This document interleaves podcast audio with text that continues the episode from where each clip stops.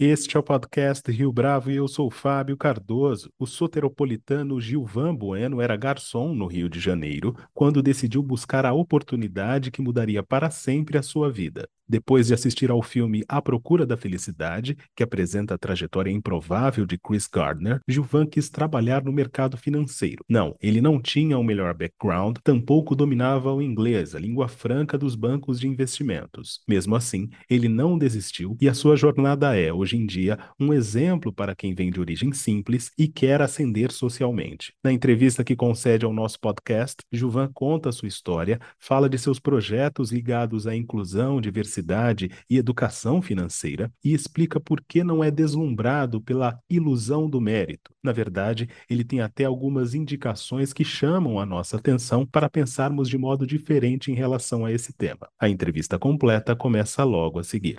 Gilvan Bueno, é um prazer tê-lo aqui conosco no podcast Rio Bravo. Muito obrigado por ter topado falar com a gente. Eu que agradeço, uma honra. Deixa eu me apresentar para você que está aí do outro lado. Meu nome é Gilvan Bueno, tenho 40 anos, tenho 1,86m, estou calçando um sapato pequeno 44 uma blusa azul e uma gola branca. Essa forma de apresentação é um novo compromisso da ONU é, na questão das pessoas que não têm a oportunidade de visualizar, mas sim de escutar. Muito obrigado, Fábio, pelo convite. Agradeço demais. O prazer é todo nosso. Eu queria começar pedindo para você compartilhar um pouco mais da sua história pessoal, porque nem todos os nossos ouvintes tiveram a oportunidade de saber de antemão como é que você chegou no mercado financeiro, como é que a sua história se tornou tão singular pelos passos e pelas trilhas que você passou. Então, compartilha um pouco conosco dessa trajetória aí até aqui. Eu queria usar um pouco de poesia para falar sobre isso, me lembrar muito do Gustavo Gustavo Franco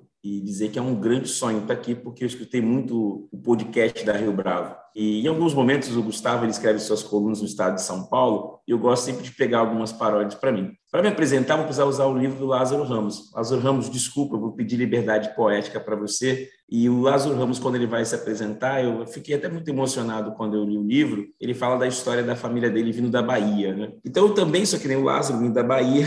Nasci em Salvador, no dia 2 de maio de 81. Se estiver escutando quiser me mandar um presente, fique super à vontade, não tem nenhum problema. Mas eu virei, acabei virando um nômade, né? que eu venho descendo o Brasil, porque eu fiquei, nasci em Salvador, depois eu fui para o Espírito Santo, depois eu vim para o Rio de Janeiro, depois eu vim para São Paulo. Então, eu estou o cara que estou super trafegando nesse, nesse espaço. Tá? Por que, que a minha história é tão singular? É porque eu entrei no mercado financeiro aos 27 anos, eu era um garçom, atendi uma mesa no Botafogo para shopping e um cliente me deu a oportunidade de trabalhar no mercado financeiro. Depois eu contei que adorei o filme do Chris Garner, A Procura da Felicidade. Basicamente, numa competição, eu, eu venho de um outro cenário, porque fiz escola pública, educação jovens e adultos, fiz Enem para um bolsista, ganhei uma bolsa estudo e trabalhei em grandes instituições. Queria mandar um abraço aos meus amigos do BTG Pactual, no qual fiquei cinco anos, ao Banco Itaú, à Geração Futuro, ao escritório de agentes autônomos que eu trabalhei, a RJ Investimentos, que era da, da XP e agora está na Modal, e muito ao Habib da Hora Investimento, sabe, Fábio, porque ele foi muito importante para essa trajetória. Ivan, você passou a fazer parte, digamos assim, do mercado financeiro num momento em que essa conversação a respeito de é, questões relativas a ESG e diversidade ainda não estavam tão em voga como agora. Então, eu queria que você é, falasse desse primeiro instante, dessa sua primeira participação ali. Era mais difícil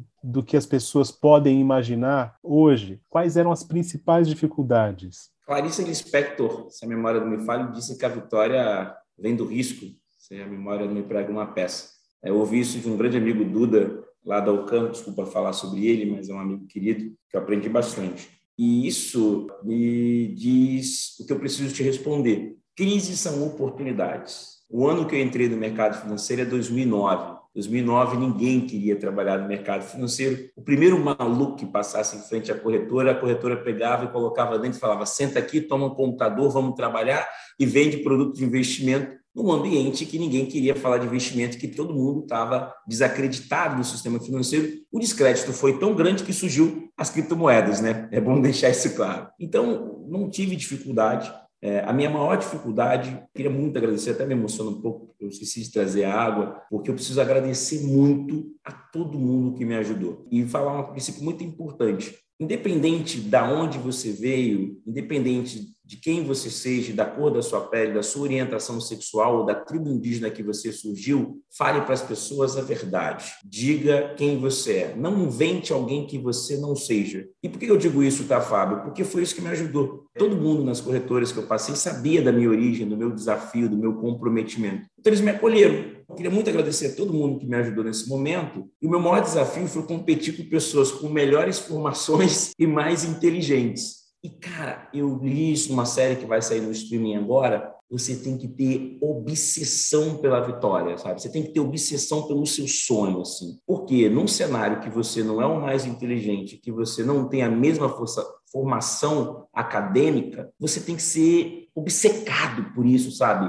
E essa foi a minha vantagem competitiva com os meus pares. Eles eram mais inteligentes, tinham uma melhor formação, eles falavam três a quatro idiomas, mas eu era obcecado e sou obcecado pelo meu sonho grande, é, pelo meu propósito. E por mostrar que a gente que eu tinha uma oportunidade. Então a diferença para mim foi essa, assim, o meu maior desafio foi competir com pessoas mais inteligentes e com melhor formação econômica e com três idiomas. Até me estendendo um pouco, Fábio, eu dez anos depois eu tomo uma grande porrada do destino, porque eu perco uma oportunidade, que era a oportunidade que eu queria ser um banker de uma grande instituição financeira, e eu não tinha inglês. E aí eu não fui banker dessa grande instituição financeira, eu queria ser o primeiro banker afrodescendente desse, dessa instituição, mas como eu não tinha inglês, eu não pude entrar. E aí, cara, eu aperto F5 e falo, vou escrever minha história. Peço demissão, saio com a mão na frente outra atrás, falo, cara, vou achar um lugar que me dê oportunidade. E aí nasce o Gilvan versão 2.0. Gilvan, escrever a própria história depende de uma coragem que as pessoas que vêm de outra origem socioeconômica nem sempre têm, por falta de disposição e muitas vezes por falta de oportunidade mesmo de poder escolher isso. A minha pergunta aqui é a seguinte: você acredita que é, nesse instante esses horizontes que se abrem permitem que as pessoas possam fazer essas escolhas mais ousadas, indo além? Acredita que essas escolhas mais ousadas tendem a trazer mais ganho, fazendo um paralelo aqui com o mercado de investimentos? Um momento ótimo a gente está tendo pela dor de algumas pessoas. O evento George Floyd foi um evento muito duro né, no meio da pandemia,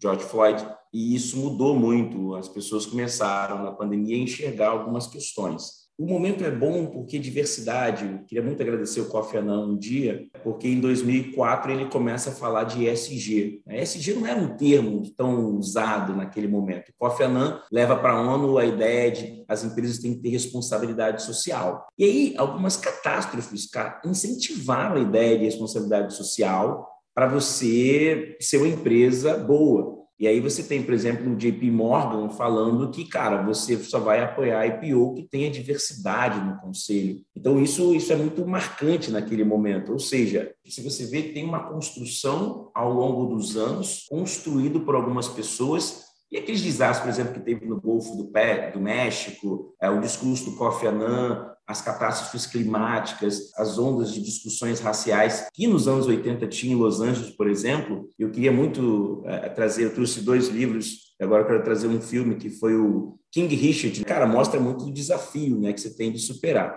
Então, o, o momento é muito bom e, para finalizar, você tocou num tema que eu gosto muito de dizer, que o, o grande jogador do Lakers que faleceu de helicóptero, ele tinha que era o Mamba, né? que era a força mental. O maior desafio para mim hoje é a força mental, porque as oportunidades estão construídas. Eu fui convidado pela Febraban, Fábio, a criar um primeiro programa de diversidade na Bahia, tá? A gente está na segunda edição. Peguei 70 jovens que nunca trabalharam no mercado financeiro e certifiquei eles 75% aprovação histórica para trabalhar no mercado financeiro. As pessoas falam que se um consegue, todos conseguem. Temos que ter um cuidado. Alguns desses jovens, Fábio, chegaram e falavam assim: eu não me vejo no mercado financeiro. Então eu tenho um problema, Fábio. Eu tenho uma vaga e eu tenho alguém que fala que não se vê trabalhando nisso. Então, a gente tem que ter, até parabenizar a Febraban, o Instituto Febraban, você tem que ter um acompanhamento psicológico, é importante isso, e uma mentalidade, uma transformação mental para você entender que aquele lugar é seu. Então, isso me chocou, porque quando eu falei lá de obsessão, eu pensava que era só ter obsessão. Mas tem pessoas que não são igual a mim. É, minha esposa tem uma frase que eu adoro, que é o sapato do outro é diferente, né? Então, às vezes a gente acha que todo mundo vai conseguir, mas tem pessoas que têm ali um processo de não entender, de não se ver nesse mercado. Então, para mim, o desafio é o seguinte: o mundo já entendeu, temos SG, mas as pessoas também têm que se ver nesse momento. Então, você tem que ter pessoas para te ajudar.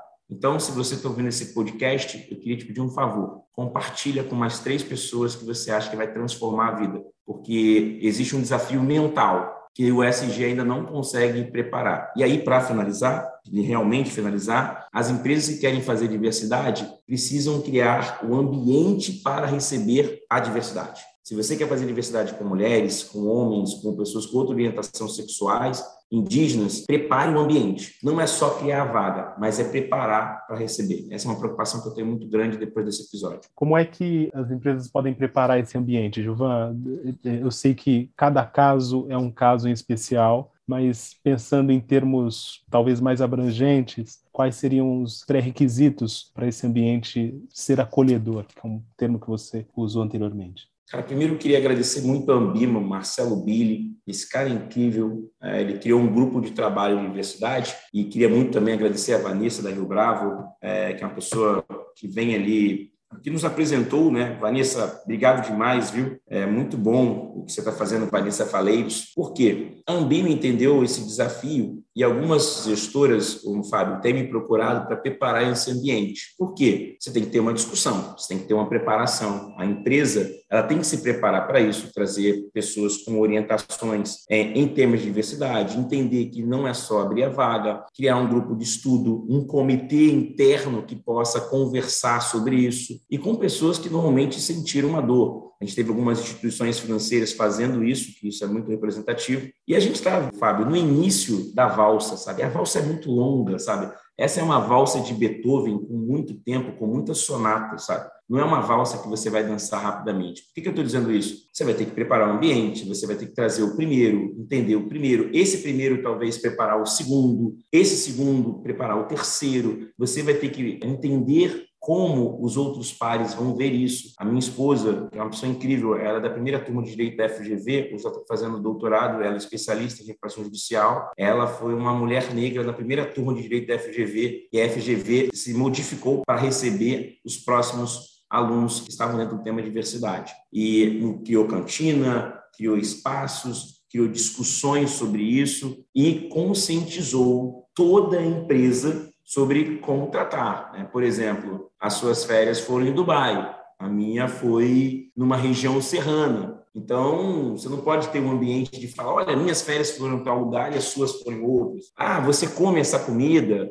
Ah, você você está com esse cabelo. É uma série de cuidados, Marcelo, Fábio, que a gente tem que ter no trato, né? Porque essa pessoa ela pode se sentir não inserida no tema. Se você fala da roupa, se você fala do cabelo, se você fala que você tem amigos iguais, é um tema que você tem que se preparar. O assunto tem que ser diferente, a forma de abordagem precisa desse cuidado. Não é um cuidado de um bibelô que vai quebrar, mas é um cuidado de uma pessoa que nunca trabalhou nesse ambiente, que não convive, que não sabe que tem que se sentir inserido. Ivan, você teme a ideia de ilusão do mérito, ou seja, as pessoas que, uma vez que chegam lá e que vêm de origens diferentes, passarem a acreditar que estou aqui porque efetivamente mereço, portanto, essas políticas de compensação não são tão necessárias assim, porque afinal de contas, se eu cheguei, outras pessoas podem chegar? Que é um pouco de uma resposta anterior que você citou.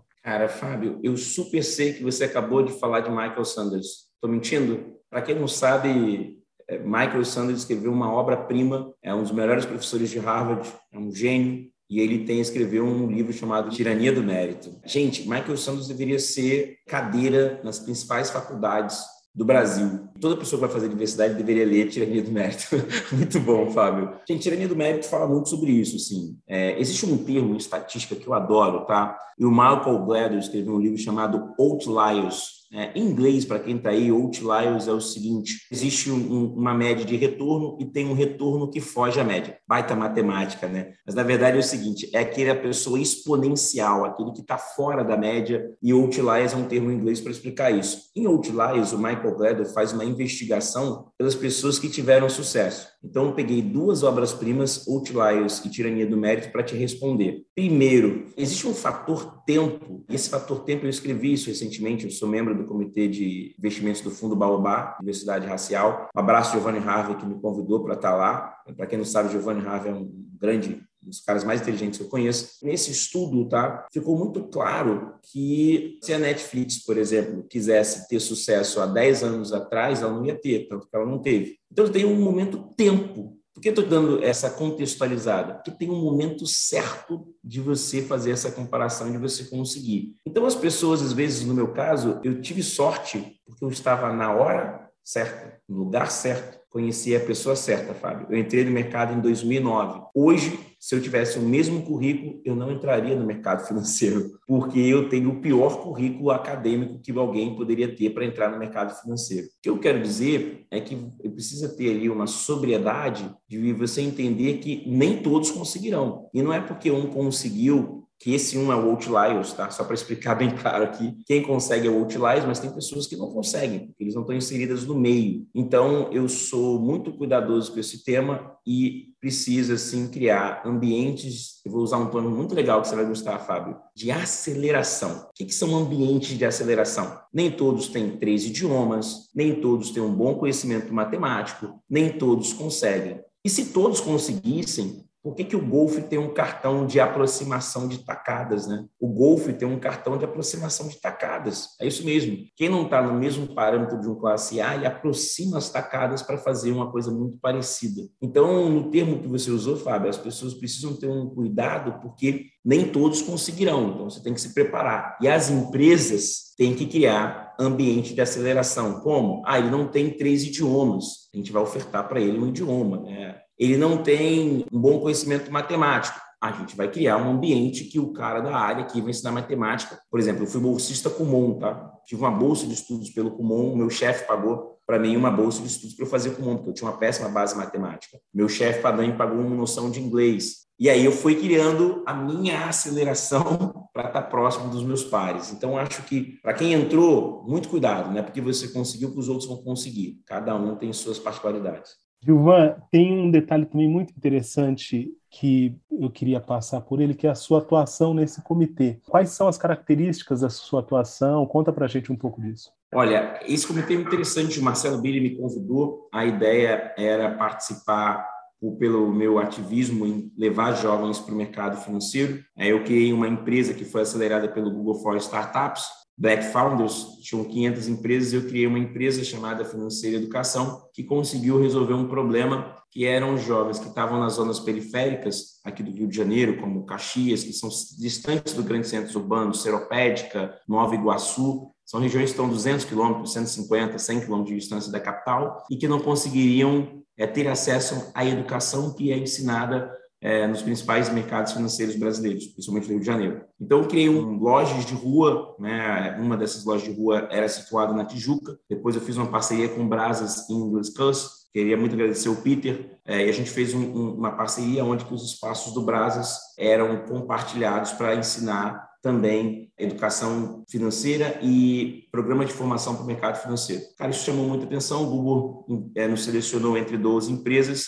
e isso mostrou que esses espaços são ambientes aceleradores e transformadores inclusivos de qualquer pessoa que está numa região muito distante. Isso foi muito assertivo e trouxe um impacto muito grande. Então, lá no grupo de trabalho, o que eu tento é replicar este modelo e passar para as pessoas que estão lá do mercado de capitais que existe uma oportunidade, existe um, uma empresa especializada em achar esses talentos. Um dos meus talentos acabou de virar sócio né, numa grande corretora, ele teve um trabalho ímpar e, e até por uma questão de cuidado, quero não citar aqui o nome da corretora, e ele acabou de se tornar sócio. Né. Então, eu consigo achar uns talentos fora da curva uns outliers, e quem não é outliers eu consigo preparar e mandar muito bem ajustado à dinâmica, conhecendo todo o circuito do mercado financeiro e suas oportunidades. Então, isso foi incrível. O Google Queria muito agradecer ao André e eu espero replicar esse modelo para os próximos anos. Conta para a gente um pouco dessa experiência nessas comunidades com educação financeira. Qual era a principal demanda dessas pessoas que passavam por essa formação? O que, que você consegue compartilhar conosco a esse respeito? Essa formação é muito importante, até emocionante, eu tenho que me controlar aqui. Por quê? No Brasil, você tem 100 milhões de pessoas que ganham uma renda média de 400 reais e 2 milhões de pessoas que têm uma renda média de 17 mil reais. A transição do ponto A para o ponto B dura-se nove gerações. Isso é PNAD contínua de 2019. Então, no Brasil, para você ter uma elevação de renda, demora-se nove gerações. E o, o, legal, Fábio, e triste ao mesmo tempo, é que essas pessoas nem sabem que precisam do tema educação financeira.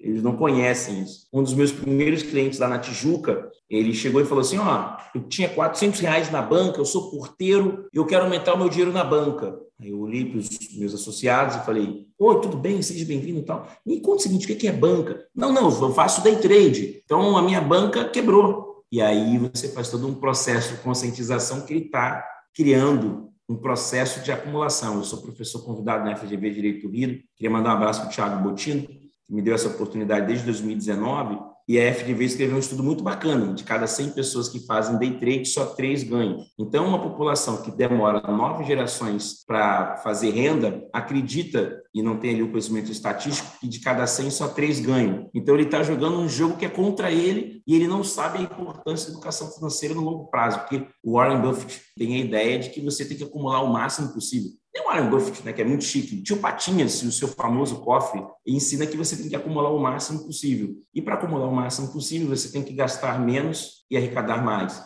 Então, esse é o princípio que a gente leva para as famílias, né? Criar orçamento, entender onde está gastando, fugir do agiota, fugir do dinheiro emprestado pagando 15%. Essas são as principais armadilhas, porque, para finalizar, ele não entende que os 150 reais de mil é 15%, ele só entende que é 150 reais, ele não entende que é 15%. Se ele pagar 15% ao mês, no final de 12 meses ele tem uma dívida estratosférica. O desafio é, as pessoas não sabem que precisam. E aí a segunda vertente é, as pessoas não acreditam que pode trabalhar no mercado financeiro transformando. Queria muito mandar um abraço para o Edu Lira, que eu vou falar em breve, que está fazendo muito um trabalho sobre educação financeira nas comunidades. Queria mandar um abraço para o Favelado Investidor também. São pessoas que falam para a sociedade um mundo que não está acessível e mostra para as pessoas que estão dentro desse mundo que elas podem ir para Marte. Eu gosto demais dessa tese. Gilvan, se você pudesse pensar numa mensagem que você gostaria de ouvir do Gilvan daqui a 20 anos, Pai, você me deixa emocionado. Qual seria essa mensagem do Juvan do futuro que você gostaria de ouvir? Ai, caramba, me emocionou aqui. Eu tenho que segurar o liquado. Vamos lá. Ah, cara, não... Tem alguns momentos que são bem difíceis, sabe? Na caminhada, assim, é... Dá vontade de, de parar e tentar uma coisa mais fácil, não vou negar. E aí, normalmente, eu vou para a esteira, adoro correr e caminhar e, e fico olhando as fotos dos alunos, as histórias, os que começaram a sustentar suas famílias, a, a, ter novas oportunidades, que saíram das comunidades. Essas fotos me alimentam muito para continuar, muito mesmo. Acho que eu diria para o Gilvan continuar tentando e não desistir. Foi mal, Fábio. Gilvan, muito obrigado pela sua entrevista aqui ao podcast Rio Bravo. Foi um prazer, uma honra tê-lo ouvido. Até a próxima aí. Um abraço. Tchau, tchau. E esta foi mais uma edição do podcast Rio Bravo. Ouça, comente e compartilhe. Gostou da experiência? Nós da Rio Bravo estamos aqui para lhe oferecer o conteúdo mais adequado para a sua melhor tomada de decisão. E no site www.riobravo.com.br você conhece mais a respeito da nossa história. No Twitter, o nosso perfil é @podcastriobravo.